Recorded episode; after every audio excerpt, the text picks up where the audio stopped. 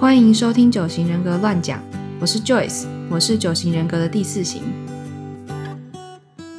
我是 Rita，我是第三型。这是一个轻松的九型人格节目，在这里我们会和你分享一些九型人格的知识，以及九型人格如何帮助我们自我成长、理解他人。这是介绍三种内在动机的最后一集，还没听过前面的 EP 六、EP 七，你坏坏，赶快去补听咯！下一个是思维中心，那包含了第五型、第六型还有第七型。他们的主要问题就是都是跟焦虑这件事情有关系，就是他们常常会担心缺乏支持和缺乏引导这种感觉。他们就会试图提高自己的安全感，还有提高一些安全性的感觉。他们在自我防御的面具下面，其实是非常恐惧、非常害怕的这种感觉，常常会有。思维中心的人，他们主要就是他们面对恐惧的问题。嗯，这边有点有点悬吗？就他说，思维中心人他们很难静下心来。就是他们很难有那个心理学上面称为的那种安静的头脑空间的那种那种人。不过现在那种冥想很很很流行的话，就大概就是那个意思。我是这么我是这么理解的。嗯，哦，我还以为现代的人可能都蛮可以体会，就是很难静下心来这件事情。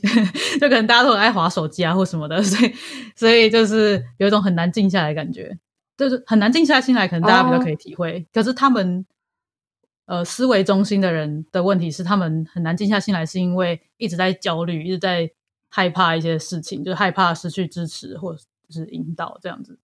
那我们来介绍，呃，思维中心里面的五号探索者，他们是他们面对恐惧的方法是向内的。我觉得他们应该比较好理解一点，就是因为他们会害怕外面的世界，所以他们就会逃回自己的内心，就是不太就把自己比较像。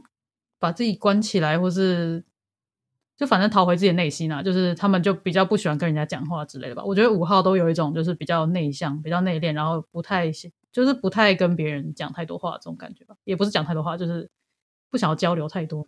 嗯，我觉得是思维中心刚刚说的，他们的问题是焦虑嘛？那他们焦虑的。对象就他们焦虑的内容是在于对于未来的担忧，所以我觉得五号人面对未来的方式，我五号朋友，哎，他会听吗？就是我觉得五号人 突然害怕起来，到底可以讲不可以讲？就啊，不只有一个五号朋友，这样可以吗？然后 OK OK，我们知道有很多个五号朋友，好烦哦！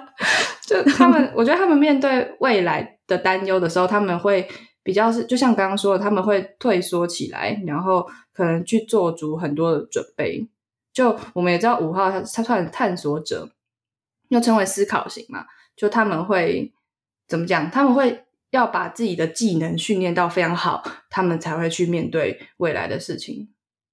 哦，所以他们就是躲回自己内心的时候，就是一直在一直在练功这种感觉吧，一直在思考，说一直在分析。想说接下来该怎么办？接下来该怎么办呢？这样子思考完了，思考非常完整之后，才会逃出来这样子嘛？呃，才会再走出来。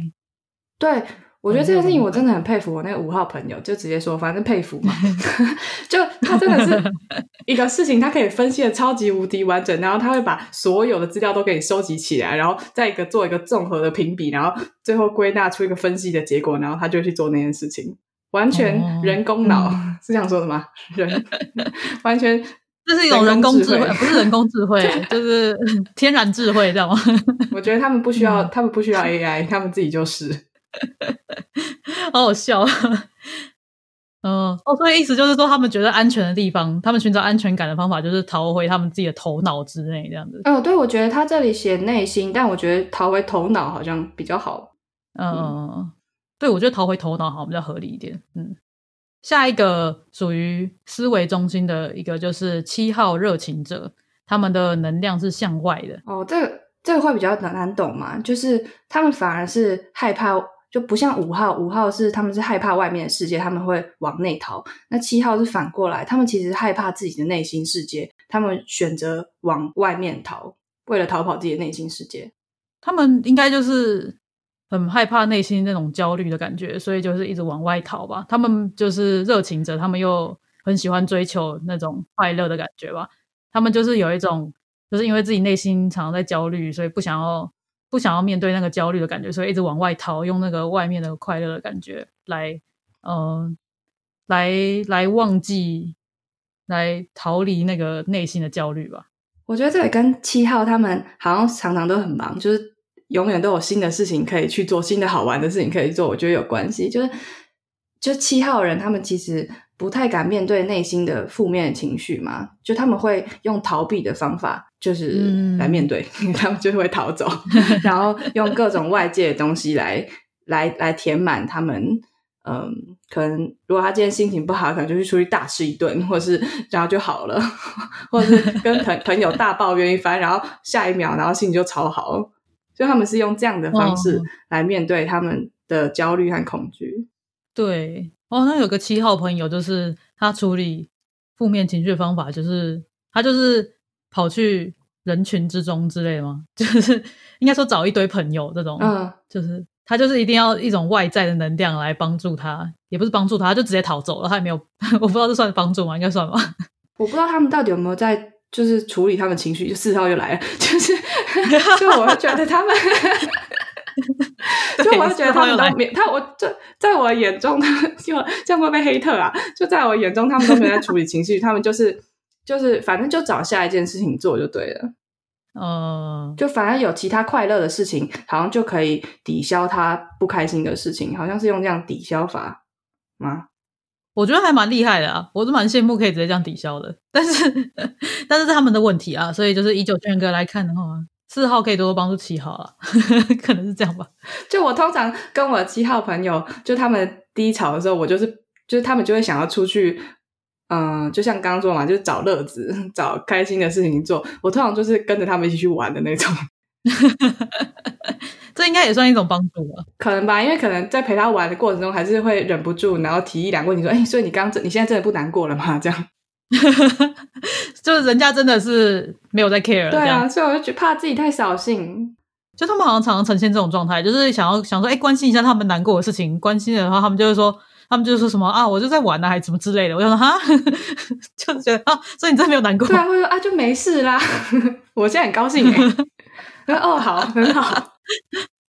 那我们介绍最后一个人，他也是思维中心的，是六号忠诚者。你刚说介绍最后一个人，最后一个人啊，是人，对，是人，人格啊。然后他们的能量又是一个向外向内的综合的那种。对，就三六九都是综合的啦，向外向内的。跟大家补充一下，就是那个九型那个图很神奇的话，那个三角形就是三六九。如果这样比较好记忆的话，没错。然后六号呢，他们就是就是既向外又向内嘛，所以他们又是面对恐惧的话，就是又躲向内心，逃避外界的威胁，但是也会逃向外界。就是躲避内在的恐惧，就是他们外面里面都怕，就是两边一直逃来逃去这个样子，好辛苦哦，听起来很惨，是这样是不是？我真的看不懂哎。哦，真的吗？哦，对你好像很不懂六号的内心，对，我不懂，就是应该说，就是你比较不能体会的部分。对啊，要不是我们有上一集那个 EP 五有那个 Jona 来让我们访问，我比较懂一点，以后以外。不然我我光看文字的话，我是真的没办法想象。就我那时候做测验，然后看，就我刚接触九型人格的时候，我看每一个人格的叙述，我最不懂就六号。我想说，嗯，有这种人哦？就 这这有人有人是这样的吗？就我就一个很怀疑。但是其实世界上大多数的人好像是六号，就六号好像是占非常大比例的人，因为他们是世界的中间分子吧，所以应该。神就会安排就是这样子的人比较多，是这样吗？应该是吧，就是一个，反正他们就是特别多啦。而且我觉得如果没有他们的话，啊，有点扯远了。反正他们就特别多，或者是天择下来，他们就会比较多，因为他们比较能适应社会生活。哦，对了，对了，而且他们比较会组成团体啊。不是有人说智人就是智人之所以可以发展的这么厉害，就是因为我们会有群体生活嘛。但其实。用九圈人格来看的话，根本只有六号会有群体生活吧，其他人都没有啊。哎、你讲的我都信嘞、这样六号很多，好像是应该是有可能的事情哦。对啊，这是一个天责。好，谢谢六号，让我们就是智人发展到现在，是这样吗？我们都是六号的后代啊，这什么结论？希望 Jona 听到这一集的时候很高兴。好，我们继续说一下六号，因为就是又会逃向外界，又会逃向内内在，就是他们就是很想要寻找一个支持、一个架构、一个结构，因为他们没有内心的引导，然后又又觉得外面很可怕，所以他们需要有一个结构才会有安全感这种感觉。哦，哎、我觉得你真的说的很好哎、果然三六九一家。一家亲，一家亲，我们要了解一点。对我说不出来，我很厉害。哦，真的吗？好吧，那我就继续说下去，这样。好，你继续说，拜托你了。对，好，就是六号他们会感到焦虑，就是他们会像七号一样，呃，进行外在的活动一样，就是做了做一些就是在外面的事情做一做之后，希望可以逃离内心的恐惧。可是他们一边做还一边想说，哦，好怕就是这样做错了，或者是这样子会受到惩罚，我这样到底有没有做对？因为就是他们需要寻求一个结构的感觉吧。可是他们除了会像七号一样往外以外，他也会像五号一样往内，就是跑回自己的内心。可是又会发现自己的情感，然后就想说，哦，怎么那么可怕？就是好像又有一些恐惧的事情又来了那种感觉。所以他们就是一直往外逃，一直往外内逃，一直这样子反复，蛮辛苦的。嗯，那我来做个总结。好，所以，就我们刚刚说了那个三元中中心，听起来很复杂，但它其实就是在说三大种、三大类的内在动机。那这些动机呢，就你可能，就你可能今天听完，我不知道你会不会有觉得自己是哪一个动机。那我自己是觉得这个动机是真的蛮内在的，可能有些人，嗯，没有好好的，像我们刚刚也是反刍了几个礼拜才有办法，就是体会到那个羞愧感，所以我觉得这部分真的很深层。所以，嗯，就九型人格还有很多其他种三三个三个的分类法。那我觉得三元中心是最深层，然后也最难从外在看出来的。哦，我觉得还蛮难的，就是因为连自己都有可能没什么感觉到，就是要反刍很久才会想说，哦，对对对，我就是这个样子。我通常还是从比较外在的表现或行为来看完之后，再往内层一点看。应该说，我看我自己是这样啦，我会先从一些比较表象的方法来看，看完之后才想，就是才慢慢发现，哦，原来内在动机是这个样子。嗯，然后我们之后会介绍另外两种分类法，就是欲望满足机制还有情绪管理机制。我觉得这两种分类法呢，他们比较会表现在外在的行为上面，所以也比较适合用来嗯帮人家分类。比如说像我们 EP 三的那个两题快速测验的那两题，就是用这两种分类法来帮你分类的。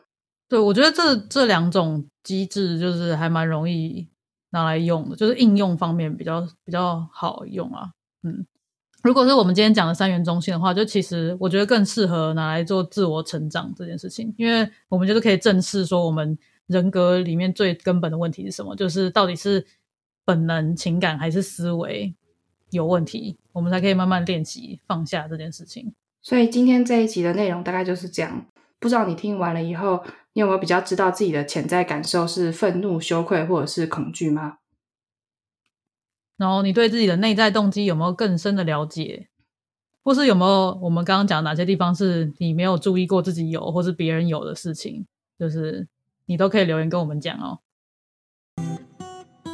如果你喜欢我们的内容，记得订阅、分享，给我们五颗星的评价哦。也欢迎你追踪我们的 IG、Facebook 和 YouTube。